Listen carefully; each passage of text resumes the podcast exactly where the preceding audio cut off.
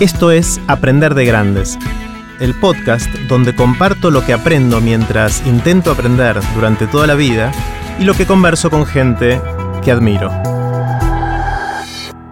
Esta es la cuarta y última parte de la conversación que tuvimos con Sebastián Campanario, con Campa. En esta parte le hago a Campa las preguntas típicas del cierre de las conversaciones de Aprender de Grandes. Los dejo con Campa. Campa, quiero hacerte un bombardeo de preguntas que me respuestas cortas, entonces. ¿Cómo? Respuestas cortas, digo. No, no necesariamente. Podés tomarte el tiempo que quieras. Ah, las, preguntas son cortas, las respuestas lo que vos tengas ganas de, dale, hacer. Dale, va, va, la primera. ¿Sobre qué cambiaste de opinión recientemente? Uy, hablamos mucho hace un ratito de todo lo de Matu, ¿no? O sea, eso me, hizo cambiar de opinión diatralmente sobre temas de, de, la ciencia, ¿no? Del positivismo científico. No es que me volví un chamán este, espiritual este, en, eso, pero soy muchísimo más abierto, ¿no? O sea, ahora te diría que cualquier persona que viene y me dice, me cuenta que algo le sirvió, este, no, no tengo mucho menos eh, reflejo crítico que el, que tenía antes, ¿no? Que todo el tiempo estaba como juzgando al otro, de si lo que me decía era inteligente o no, si era este, si estaba, si tenía buen fundamento científico, cuán profundo era. Eh, en eso siento que cambió un montón. Está buenísimo. Eh, una de las cosas que me llama mucho la atención es cuando alguien tiene una opinión que es muy distinta a la de la mayoría de la gente. Y me encanta preguntar eso. Si tenés alguna opinión eh, de algo que creas fervientemente, algo que, te esté convencido, que, sea muy distinto a la opinión general. Sí, a ver, te digo una súper trivial y... No sé, hace poco, visto, cuando fue el debate de por la, reunión de Macri con Tinelli, este, mi primera reacción fue, qué, qué, bueno que se juntaron, no sé, digo, el presidente de un país, el número uno de la de la televisión de la historia, este, como ejemplo de diálogo, etc. Eh, esa fue mi primera reacción mental. Y después empecé a ver toda la dinámica mediática en la cual este, todos era como una competencia de indignación, ¿no? O sea, a ver quién se indignaba más, eh, y iban subiendo la apuesta en indignación, y eso parecía que era el tono que había que tener. Eh, y, me acuerdo que a propósito no, no me tengo que dejar llevar por, por esta línea, te tenés que quedar un poco con tu primera, tu primera reacción, que seguramente era muy minoritaria, porque hablaba con la gente y todo el mundo estaba, no, tantas cosas importantes y se mueren de hambre y estos dos. Y a mí me pareció que no, que no estaba mal, ¿no? Que estábamos en, digamos, veníamos de una agenda de varios años de kirchnerismo en el cual eh, escalar el conflicto era, era la norma y, no estaba mal ir por otro, por otro camino. Tengo una respuesta un poquito este, por ahí del mundo más farandulesco, pero, pero, pasó hace poco. Está buenísimo. Eh, ¿Qué te sorprende? ¿Qué te asombra? ¿Qué son esas cosas que cuando ves, escuchás, lees, decís, wow? Mira, por suerte mucho. No te digo todo, pero, pero mucho. O sea, eh, no puedes ser periodista si no tenés una, un, motor de curiosidad eh, permanente, ¿no? El otro día justo estuve, junté a un café con, con una editora con la cual compartí muchos años en Clarín, que es Silvia Neistat, y a mí me sorprende ella, Silvia creo que tiene 60 años, algo así, es una persona que, que va caminando por la calle, viste, y ve, nada, ve un cartel en una esquina y inmediatamente se pregunta por qué y ve, la nota, ve el título armado en eso.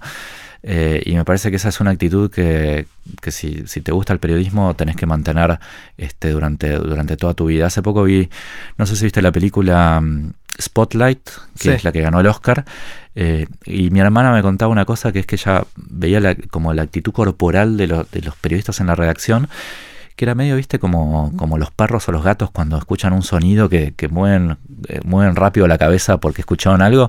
Eh, y la reacción es medio así, es un lugar en el cual eh, la gente son, son, animales, somos animales curiosos por naturaleza.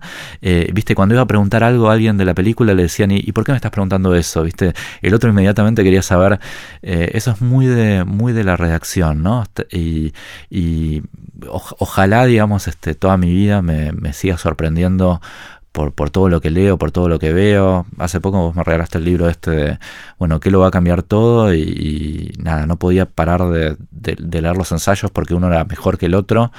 Cuando tenés un buen libro, una buena película, un buen documental delante, una buena charla como la que estamos teniendo ahora, digamos, este, querés seguir horas y horas este, porque te entusiasma. Está buenísimo.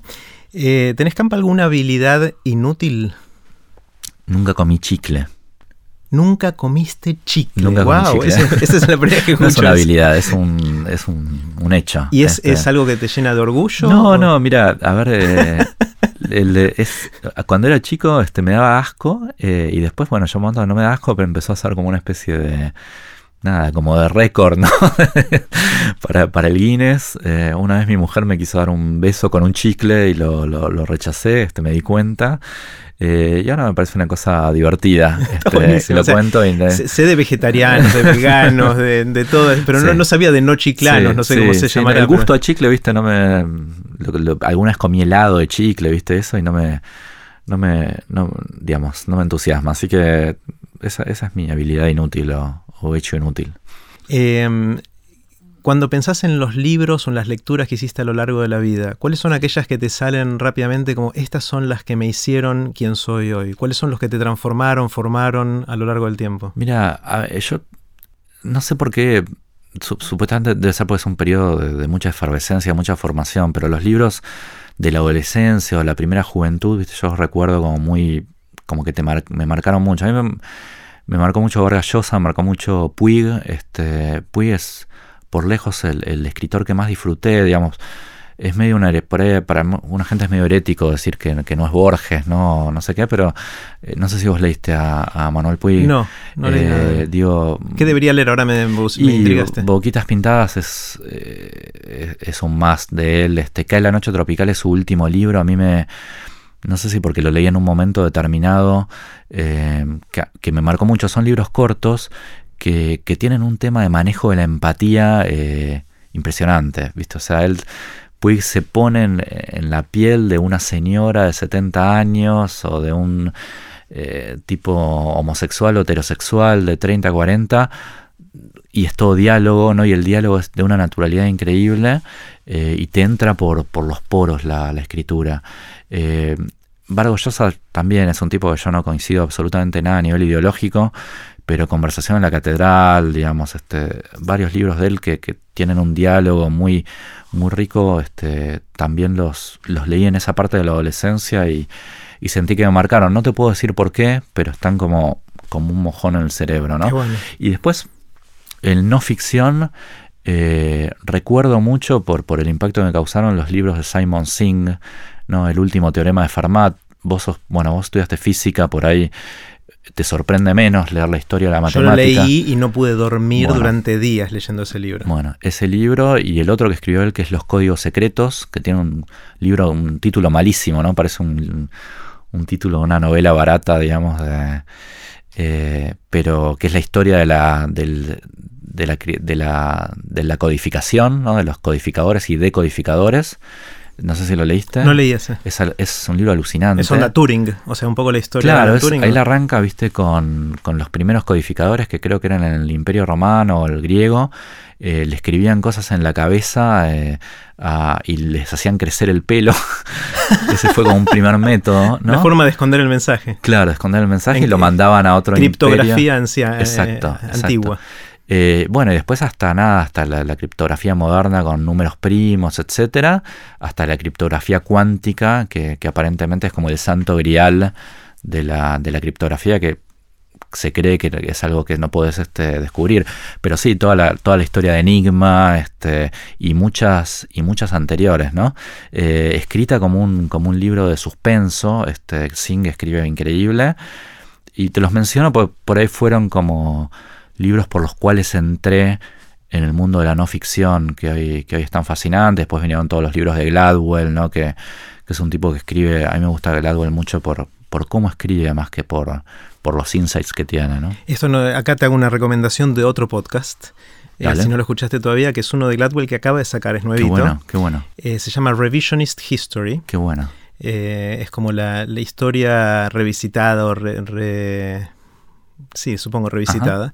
Y lo que hace, creo que son 8 o 10 capítulos nada más que va a ser, por lo menos en esta primera temporada, que están muy producidos y en cada uno de los, de los episodios toma un tema de algo histórico que vale la pena revisitar porque quizás no es así. No, en los hechos, sino en cómo miramos el mundo y cosas de ese estilo. Qué bueno. Y tiene cosas muy interesantes. Yo sé que te va a gustar mucho. Después, uno? Ya escuché tres o cuatro. Me encanta. Estoy suscripto y, y, después les voy a poner a todos el link en, en aprenderdegrandes.com barra campa. Así, así lo, lo, pueden, lo pueden escuchar. Está en inglés. Hace falta entender inglés, pero Está, muy bueno. Me encantaría.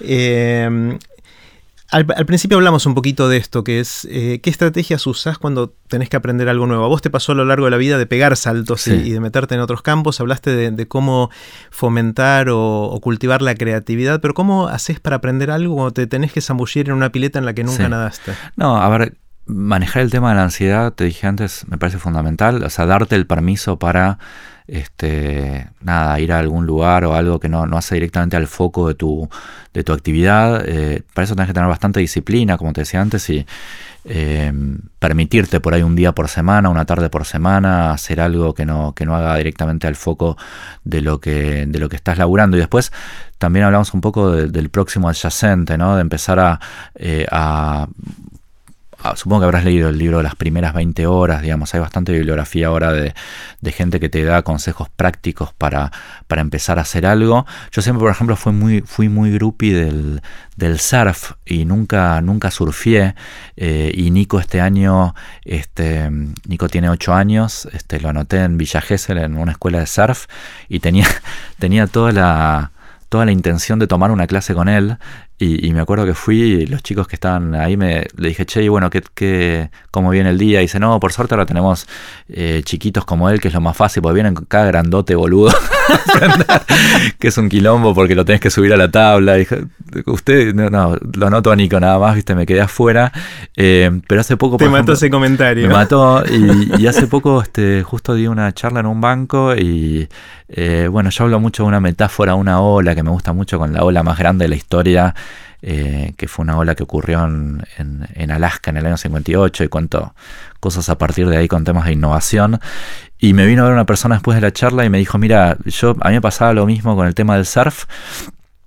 Y, y me dijo, hay un grupo en Facebook que se llaman eh, Surfit, que es una mezcla de como de CrossFit y surf, eh, y, que, te, que es Surfit, surf para cuarentones, digamos, ¿no? para gente que nunca hizo surf eh, y que quiere empezar y que trabaja con este tema del próximo adyacente, que es eh, primero hace gimnasia para fortalecer este, las partes del cuerpo que usas en surf y después de unos meses empezás a salir, etc. La tengo ahí anotada, digamos, todavía no fui porque justo estoy con, algunos temas de mato que quería resolver, pero eh, la tengo anotada como para empezar a aprender de a poco, ¿no? Está buenísimo, está bárbaro. Eh, Campa, si alguien te despertara en el medio de la noche y te sacudiera y te preguntara de qué trabajas, ¿qué dirías? Mira, eh, yo estoy como reconciliado en los últimos tiempos con el periodismo, eh, que estuve medio peleado durante un tiempo, fui de Clarín, eh, por toda la pelea que hubo con, el gobierno. Yo me fui de Clarín por, por varias cosas, ¿no? Este, quería una vida un poco más tranquila también por lo de Matu, pero también me, me resultaba muy tóxica todo el momento de pelea con, el gobierno, etcétera. Eh, una nota mía generó la, bandera más grande de clarimiento de la historia, que fue la, bandera del INDEC, este, una nota mía sobre la inflación, y yo lo sufría eso, ¿viste? No me, no, me, a nivel personal no, no me gusta el conflicto, no me gusta pelearme, este, la verdad es que, que fue bastante tóxico. Pero en los últimos tiempos, digamos, este, estoy reconciliado con, la profesión. También por ahí, por, por haber sido varios años, este, haber sido tan, tan castigados, etcétera. Eh, nada, me siento cómodo con esto, yendo a ver películas como la que te mencionaba antes de Spotlight, revalorizando un poco eh, habilidades del periodismo, eh, que me parece que son muy buenas para el mundo que se viene, más allá de que el modelo de negocios del periodismo está muy complicado y que no sabemos, viste, si van a subsistir los diarios, los canales de la televisión, etcétera.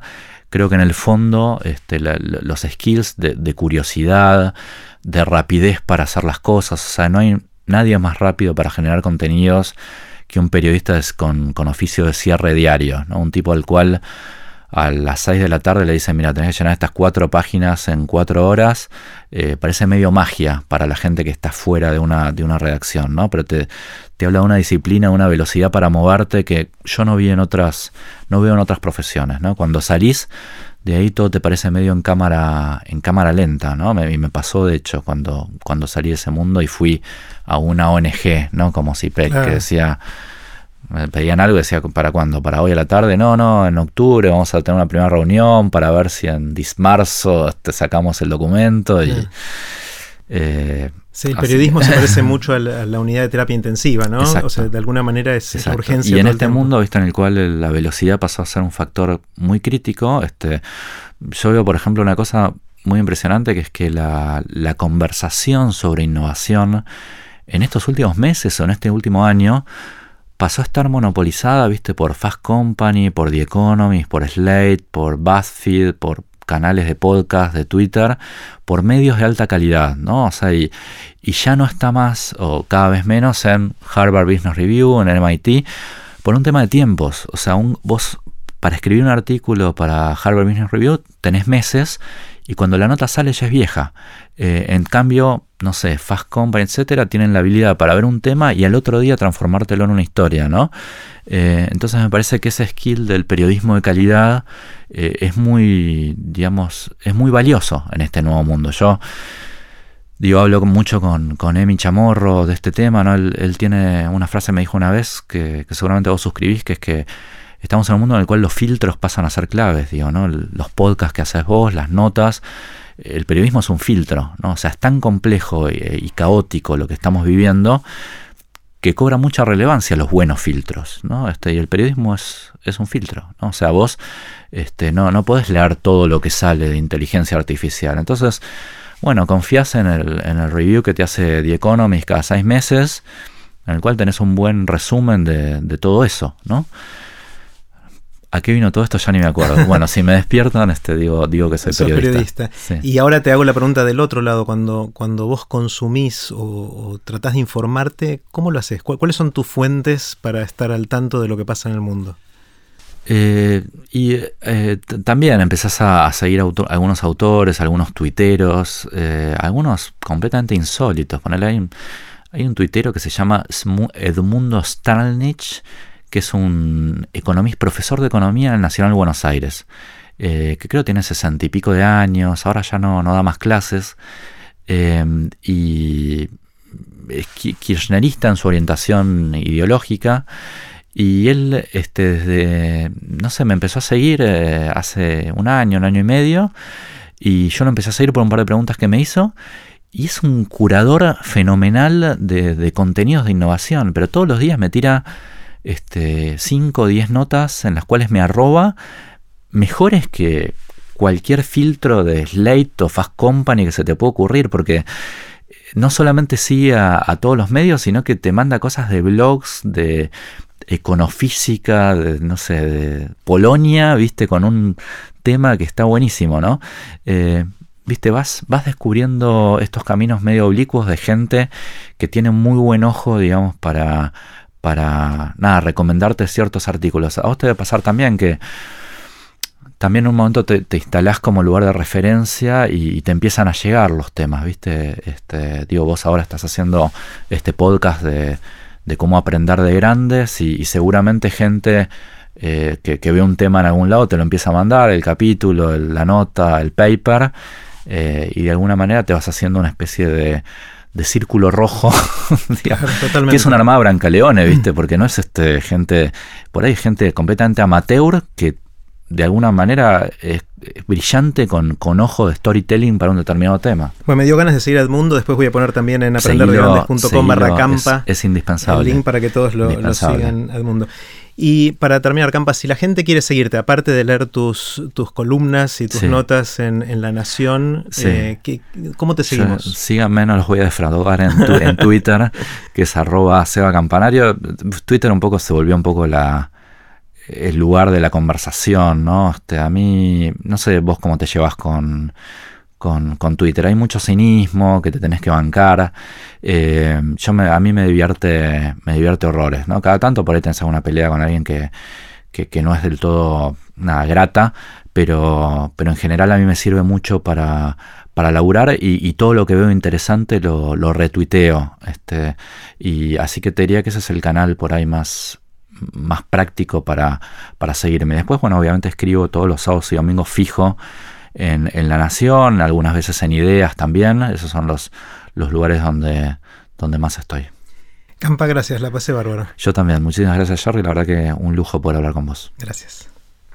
Ahora sí, este fue el final de la conversación que tuvimos con Sebastián Campanario con Campa. Pueden ver los links relevantes de todo este episodio en aprenderdegrandes.com barra Campa.